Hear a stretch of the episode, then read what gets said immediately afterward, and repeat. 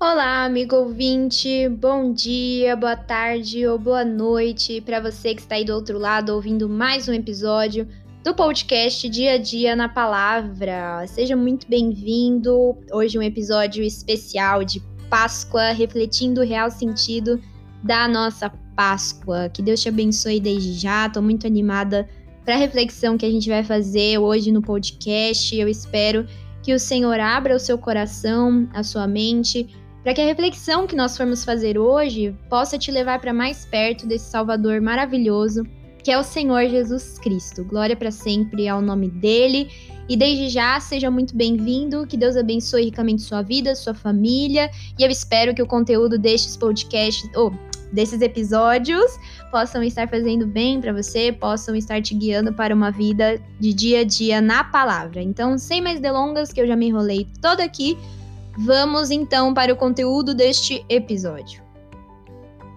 Bom, pessoal, o episódio de hoje vai ser um pouquinho diferente do habitual, né? Como eu já falei para vocês, é um episódio especial de Páscoa. E eu queria que hoje a gente parasse um momentinho nesse dia, nessa sexta-feira, para deixar absolutamente qualquer outra coisa de lado e nos concentrarmos no real sentido do que vamos comemorar nos próximos três dias, que é a Páscoa, exatamente. Bom, a Páscoa ela é uma celebração importante para muitas pessoas, sejam elas cristãs ou não.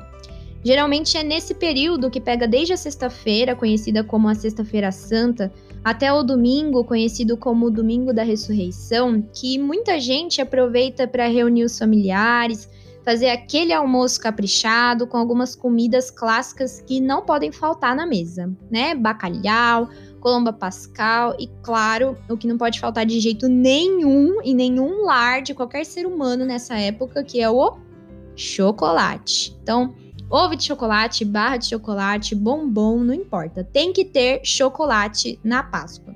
E uma coisa que eu notei ao longo dos últimos anos com bem mais atenção, e principalmente nos últimos dias que eu estava pensando sobre esse podcast especial de Páscoa, é que nós nos apegamos muito ao que o mundo coloca para nós como vital em determinadas épocas.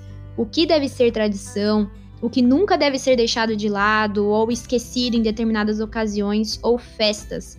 A gente vê isso no Natal, vemos isso no Dia das Mães, no Dia dos Pais e também na Páscoa. E eu já vou dizendo logo de primeira aqui para você não apertar o botãozinho e abandonar esse episódio, porque eu não vou falar aqui no podcast que você tem que abandonar o chocolate que você já comprou, ou que você ainda vai comprar, ou que você tem que parar de fazer aquele almoção de Páscoa com a família no domingo, tá bom? Pode ficar tranquilo que eu não vou falar nada disso, porque não há nada de pecado ou errado nessas coisas.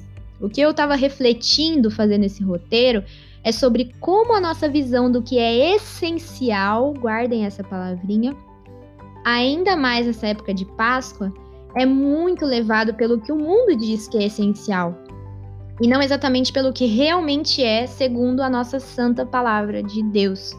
E vamos parar para pensar realmente no quanto algumas vezes a gente deixa muito mais tempo para cuidar dos preparativos dessas coisas, das festas, as compras, as encomendas, do que meditar no real sentido, neste caso hoje, da Páscoa. E é por isso que nesse episódio eu convido você a tirar um momento do seu dia, na verdade, desses três dias, sexta, sábado e domingo de Páscoa, para você revisitar o real sentido dessa celebração, que é a mais importante da vida do cristão. Eu queria desafiar você a ir até o seu local de devocional, abra a sua Bíblia e medite com calma e profundamente em um texto especial que eu vou deixar para você ao final deste episódio. Bom, amigo ou amiga, curiosamente, quando eu estava pensando sobre o que abordar ao longo de um episódio especial sobre a Páscoa, eu tinha uma ideia bem pré-preparada na minha cabeça. Mas conversando com um amigo muito querido, que é seminarista lá na igreja, ele me chamou a atenção para algo bacana que fez a, uma ficha cair na minha mente assim que eu li a sugestão dele, que é a conexão que estamos vivendo como povo de Deus com a primeira Páscoa, e é nela que a gente vai refletir nesse episódio especial de Páscoa no podcast Dia a Dia na Palavra.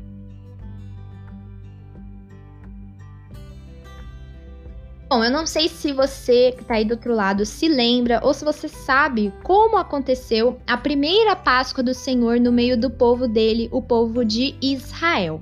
O texto que você encontra direitinho, detalhe por detalhe, fica lá no livro de Êxodo, capítulo 12, versículo 1 até o versículo de número 31.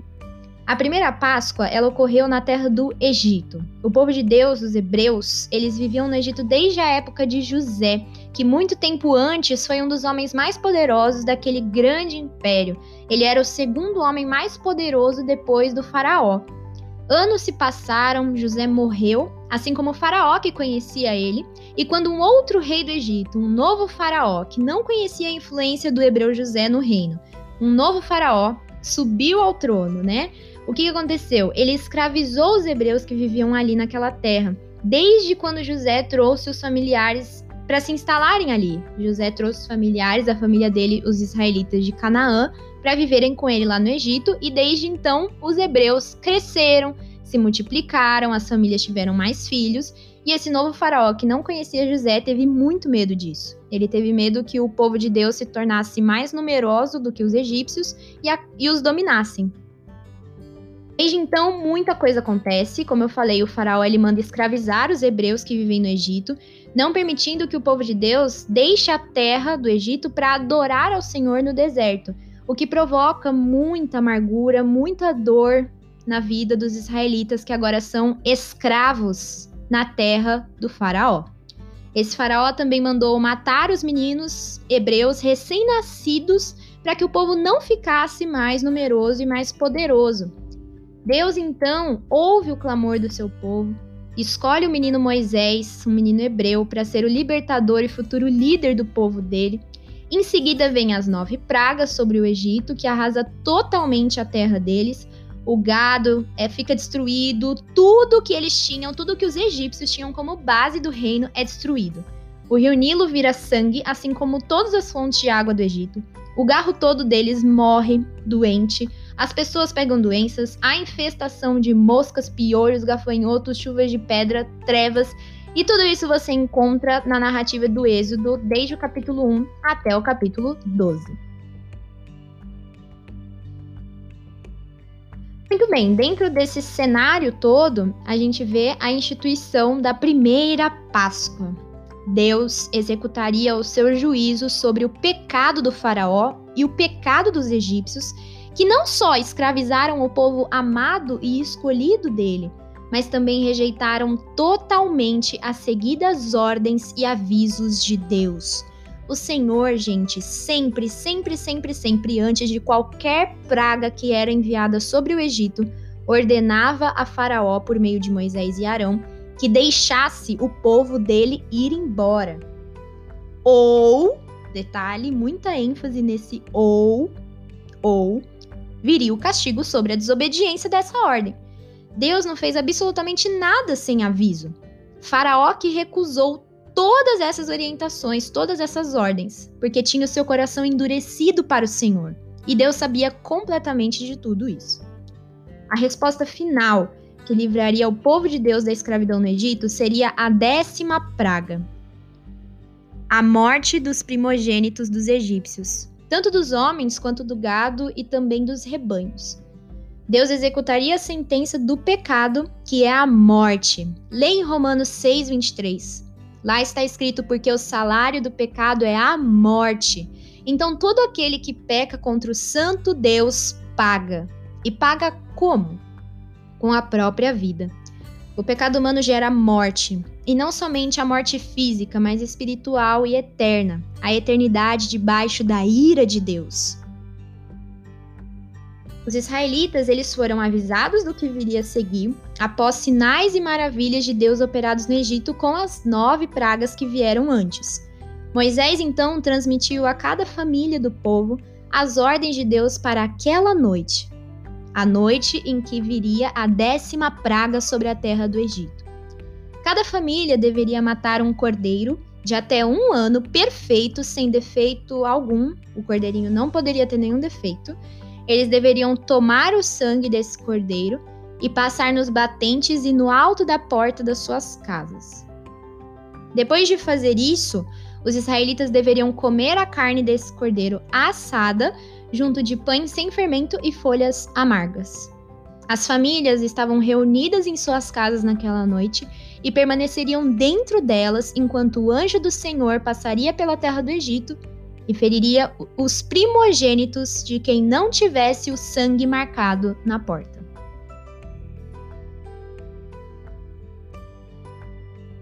Esse ritual ele deveria ser realizado não apenas naquele momento específico, mas Deus é muito claro dizendo que todo, em todos os anos seguintes àquele acontecimento, sempre naquela mesma época, que no nosso calendário equivale a meses de março ou comecinho de abril, é, quando o povo já estivesse liberto, quando ele já estaria livre do Egito. Então, o povo de Deus continuaria celebrando a Páscoa todos os anos seguintes nessa mesma época e dessa mesma forma, comendo matando um cordeiro perfeito, sem defeito, comendo a sua carne assada com pães sem fermento e folhas amargas, todos os anos depois.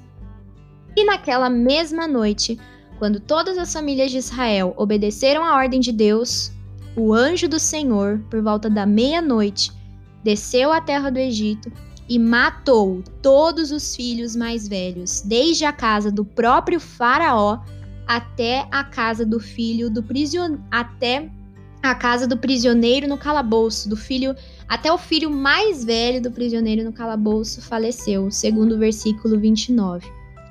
Houve intenso clamor, intensa tristeza e intensa dor na terra do Egito naquela noite, pois a morte os encontrou. Mas na casa dos israelitas, onde o sangue do cordeiro estava passado na porta, os filhos mais velhos estavam sãs e salvos. Naquela mesma noite, o Faraó libertou o povo de Deus da escravidão e deixou que todos eles, os hebreus, saíssem do Egito levando seus pertences, gado, ovelhas e ainda objetos de valor, como prata e ouro, dados pelos próprios egípcios. O povo de Deus agora estava livre da morte e da escravidão. Eu acho que provavelmente você já conseguiu notar algumas semelhanças entre a história da primeira Páscoa celebrada pelo povo de Deus, os israelitas, e com a história de Jesus Cristo e o que a sua morte significa para todos nós, pecadores. Libertação da escravidão do pecado e da morte que o pecado gera. Todos estes acontecimentos, gente, no Antigo Testamento, a escravidão do povo de Deus, a morte dos primogênitos no Egito, o sacrifício de um cordeirinho sem defeito para salvar a vida dos filhos mais velhos, dos hebreus, a libertação do povo, tudo isso eram setas gigantes, letreiros reluzentes que apontam claramente para Cristo Jesus. Como os egípcios e como também o povo do Senhor, os israelitas, os israelitas não eram santos, eles também tinham pecado, eles eram completamente pecadores. Nós pecamos contra um Deus puro, divino, criador de um universo que nós não temos nem inteligência o suficiente para dimensionar. Ele é um Deus que é a própria sabedoria, ele é a própria ciência, ele é o próprio bem, ele é verdade e justiça de maneira perfeita, plena. E nós somos criaturas pequenas, menores que um grãozinho de areia numa praia que se acham muita coisa. Nós somos mais insignificantes e frágeis que uma folha correndo aí ao vento. Escolhemos nós, essas criaturinhas aí, que se acham muita coisa, mas não são nada. Todos nós.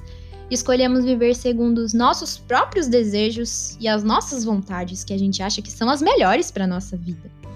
Leia um pouco de Romanos 1 para você ver essa verdade da natureza humana, como ela é caída e horrorosa.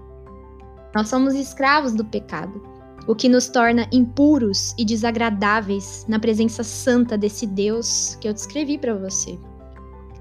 Como um Senhor de justiça, Deus não poderia tolerar o pecado da sua criatura, que tinha tomado também todas as outras coisas que ele criou a natureza, a fauna, a flora, os animais, tudo. O pecado impregnou cada canto do mundo criado perfeitamente pelo Senhor. Isso não escapou da mão de Deus. Deus tinha plena ciência e sabedoria de tudo o que aconteceria. Assim como ele sabia que Faraó não iria libertar o povo até a décima praga ser lançada no Egito. Ele tem toda a sabedoria, ele já sabe de tudo o que ia acontecer. Assim que a gente nasce, nós já somos como Faraó, endurecidos, revoltados, agindo de todas as formas possíveis contrárias ao que Deus deseja para nós e ao que ele, em sabedoria e poder, antes da fundação do mundo, criou de melhor para o homem. E a gente vai contra isso. Como a Bíblia diz, Deus não tolera o pecado. E como ele poderia? Me responda como esse Deus Santo poderia passar um pano por cima de tamanha desobediência indolência contra a sua própria pessoa. O nosso pecado, gente, é uma afronta horrenda ao próprio Deus que tudo criou. Deus é justiça e ele é santidade, seguindo a ordem deixada por ele mesmo desde a fundação do mundo. Aquele que comer, a ordem que ele deu para Adão e Eva, aquele que comer morrerá, comer do fruto morrerá.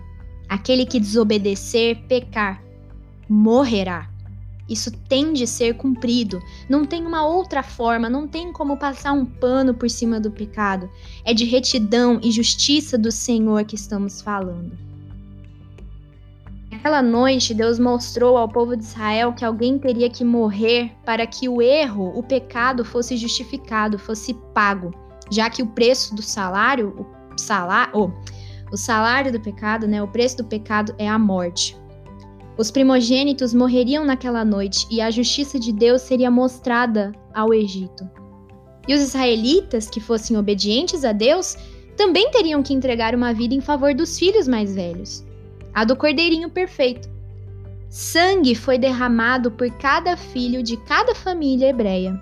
A justiça de Deus também se aplicou ali para eles desta forma. Então é nesse momento, nessa passagem, que nós vemos a misericórdia do Senhor Deus pelo seu povo, o povo que ele escolheu, que ele separou para si, mas que também era pecador. Sangue também deveria ser derramado no lugar dos filhos mais velhos do povo de Deus, mas foi o sangue do cordeirinho, sem defeito. E o sangue também teria que ser derramado pelos filhos de Deus, separados desde antes da fundação do mundo para serem dele. Mas não seria o sangue de bilhares e bilhares de cordeiros sem defeito, né? Um para cada pessoa que se, que fosse de, do Senhor. Até porque os animais, eles também são caídos pelo poder do pecado, e nenhum cordeiro, por mais perfeito que fosse, poderia levar seres humanos caídos a serem lavados dos pecados e aceitos por Deus. Somente um sangue mais precioso do que palavras podem expressar. Somente o sangue puro que não encontrou pecado, que não tinha a essência do pecado. Somente o sangue do próprio Deus poderia cumprir essa missão. Então, vem ele, Jesus Cristo maravilhoso, esse Deus perfeito, santo, puro, dono de toda a glória e poder, que existe desde antes da fundação do mundo e que todos os adjetivos que a gente possa usar ainda são pequenos para caracterizar ele. Vem esse Deus e encarna em forma de homem, que tem carne, osso, necessidades, angústias, tudo que um homem comum tem. Mas sendo santo, perfeito, sendo o próprio Deus. E ele veio para morrer no lugar dos filhos do Senhor, para morrer no lugar de pecadores miseráveis, que somos eu e você que está aí do outro lado. Essa é a Páscoa. Isso é a Páscoa do Senhor, o corpo de Cristo, que é o Cordeiro perfeito de Deus. Pode ler em João 1:29. O próprio Deus encarnado entregue como sacrifício vivo e puro em favor de muitos que não merecem nada em favor de criaturas caídas, perversas, que somos todos nós, que almejamos aquilo que é ruim dentro de nós assim que a gente nasce. Tudo que se opõe a Deus é o que a gente quer. E ele entregou o seu filho perfeito e maravilhoso que não conheceu o pecado para se entregar por nós. Anos e anos depois de muitos cordeirinhos sem defeitos, dados em lugar dos filhos mais velhos dos hebreus, Deus enviou o Cordeiro Santo que, com sua única morte, salvou a todos os de Deus, todos os seus, para todos sempre. Jesus Cristo venceu a morte, pois ressuscitou ao terceiro dia pelo poder santo do Espírito de Deus e conquistou a vida eterna para os filhos do Senhor. Pelo sangue derramado de Cristo, nós somos lavados do pecado, somos justificados de todos os nossos muitos erros e recebemos perdão e a vida eterna com Deus para sempre. A nossa fé em Cristo, porque Ele mesmo é quem coloca ela em nossos corações. E é Ele que nutre a nossa fé pelo Espírito Santo. Glória a Deus pela salvação em Jesus Cristo. Amém, irmão? Falando de verdade, viu? Amém pela salvação do Senhor Jesus. Amigo, amiga, isso é a verdadeira riqueza e o essencial que deve existir na nossa Páscoa. Chocolate, doce, festa, almoço. Eu sei que essas coisas não. Você sabe que essas coisas não são as essenciais, mas será que a gente age como isso? Não, como se essas coisas não fossem essenciais? Será que a gente lembra do que é essencial de verdade no mais profundo do nosso ser? Essas coisas que eu falei, elas podem estar nos dias dessa celebração. Não tem problema nenhum. Mas elas não podem ser o item que não pode faltar na nossa Páscoa. Cristo é quem deve preencher o nosso pensamento, nosso tempo, e não só na Páscoa, mas todos os dias. É difícil, eu sei, mas pensa, Deus nos deu Jesus Cristo para sermos santos e aceitos por Ele de novo. E Ele não precisava mesmo fazer isso. Deus não precisava da gente, Deus não precisa de nós para ser o que Ele é. Será que a gente percebe o tamanho dessa graça, dessa misericórdia? É tanta que eu não consigo nem estruturar na minha mente. Nós vamos celebrar a Páscoa esse ano nos nossos lares, literalmente, dentro das nossas casas. Muitos de nós não poderão ir à igreja, na verdade, todos nós, né? Todos nós não vamos poder ir à igreja, cantar, louvar a Deus no coral, participar com os irmãos do culto das sete palavras, ou ir cedinho para o culto de domingo celebrar a ressurreição do lindo, maravilhoso Senhor e Salvador Jesus Cristo. Nós vamos estar em casa, com as nossas famílias, pela graça de Deus, bem. Eu espero que você aí do outro lado também esteja bem. É, como os hebreus daquela noite, eles também estavam em casa. Estamos, como eles, amedrontados pela incerteza desse momento. Os judeus daquela época, eles estavam esperando a morte chegar naquela noite confiando que o sangue dos cordeirinhos livrasse eles daquele juízo. Eu acredito que muitos de nós também temos esperado o dia de amanhã com muito temor, com muita ansiedade, tentando prever o que vai acontecer. O que será que pode acontecer, né? Em quem então você confia? Para onde que você olha? E uma última pergunta: como você vai passar a sua Páscoa nestes dias? Amigo ou amiga, se lance para Jesus. Jesus é o motivo de respirarmos, acordarmos, termos visão, saúde, trabalho, casa, condições financeiras, família, desde a menor das coisas que são a nossa vida, aquilo que nos dá vida mesmo, que a gente às vezes nem percebe, até aquelas grandes coisas que a gente pode ver, tocar, palpar, correr atrás, e onde a gente geralmente coloca todas as nossas energias e esperanças do nosso corpo, da nossa mente Hoje, retire tudo isso de dentro de você e volte a pensar e refletir no que é essencial: Jesus Cristo. Eu deixo aqui então, finalizando toda a nossa reflexão especial de Páscoa, um desafio, digamos assim, ou melhor, um convite a você que está me escutando, para que os próximos três dias, sexta, sábado e domingo de Páscoa, você faça sua devocional.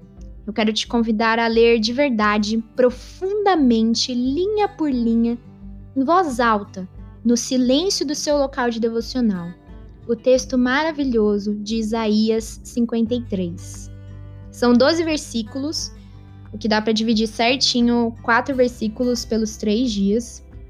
E eu peço que você leia este texto, relembre, encontre Cristo, Cristo Jesus o Salvador nesses versos. Medite neles nesses dias. Ore a Deus, derrame o seu coração, mas faça essa leitura como talvez você nunca tenha feito antes, realmente prestando atenção no texto, tirando tudo do seu pensamento e se concentrando na beleza desse texto que foi escrito aproximadamente 400, mais de 400 anos antes de Jesus sequer vir ao mundo. e veja tudo que ele passou. Isaías 53. E eu também deixo três sugestões de canções para você ouvir após a sua leitura e oração, ainda durante o seu momento devocional. Uma para cada dia também, vai ser um louvor para cada dia, sexta, sábado e domingo. A primeira música de sexta-feira é a música Só em Jesus, do Juliano Som. A música de sábado é Isaías 53, do projeto Sola, e a do domingo da ressurreição, um cântico bem famoso chamado Porque Ele Vive. Então eu deixo aqui esse convite a você para sua devocional. Isaías 53, quatro versículos para os três dias e essas três canções também para você fazer a sua devocional. E é isso, meu amigo, minha amiga que está aí do outro lado. Eu agradeço de coração você ter participado da reflexão especial de Páscoa comigo hoje. E eu desejo que o nosso Deus, bondoso e misericordioso, nos leve a celebrar uma Páscoa onde o essencial esteja em nossos corações mentes e refletido nas nossas atitudes, que é o nosso Salvador bendito e maravilhoso Jesus Cristo. Glória para sempre ao nome dele. Amém? Feliz Páscoa, Cristo vive, Cristo reina. Amém, Senhor, por isso. Glória para Deus para sempre. Fique com Deus e até o próximo episódio.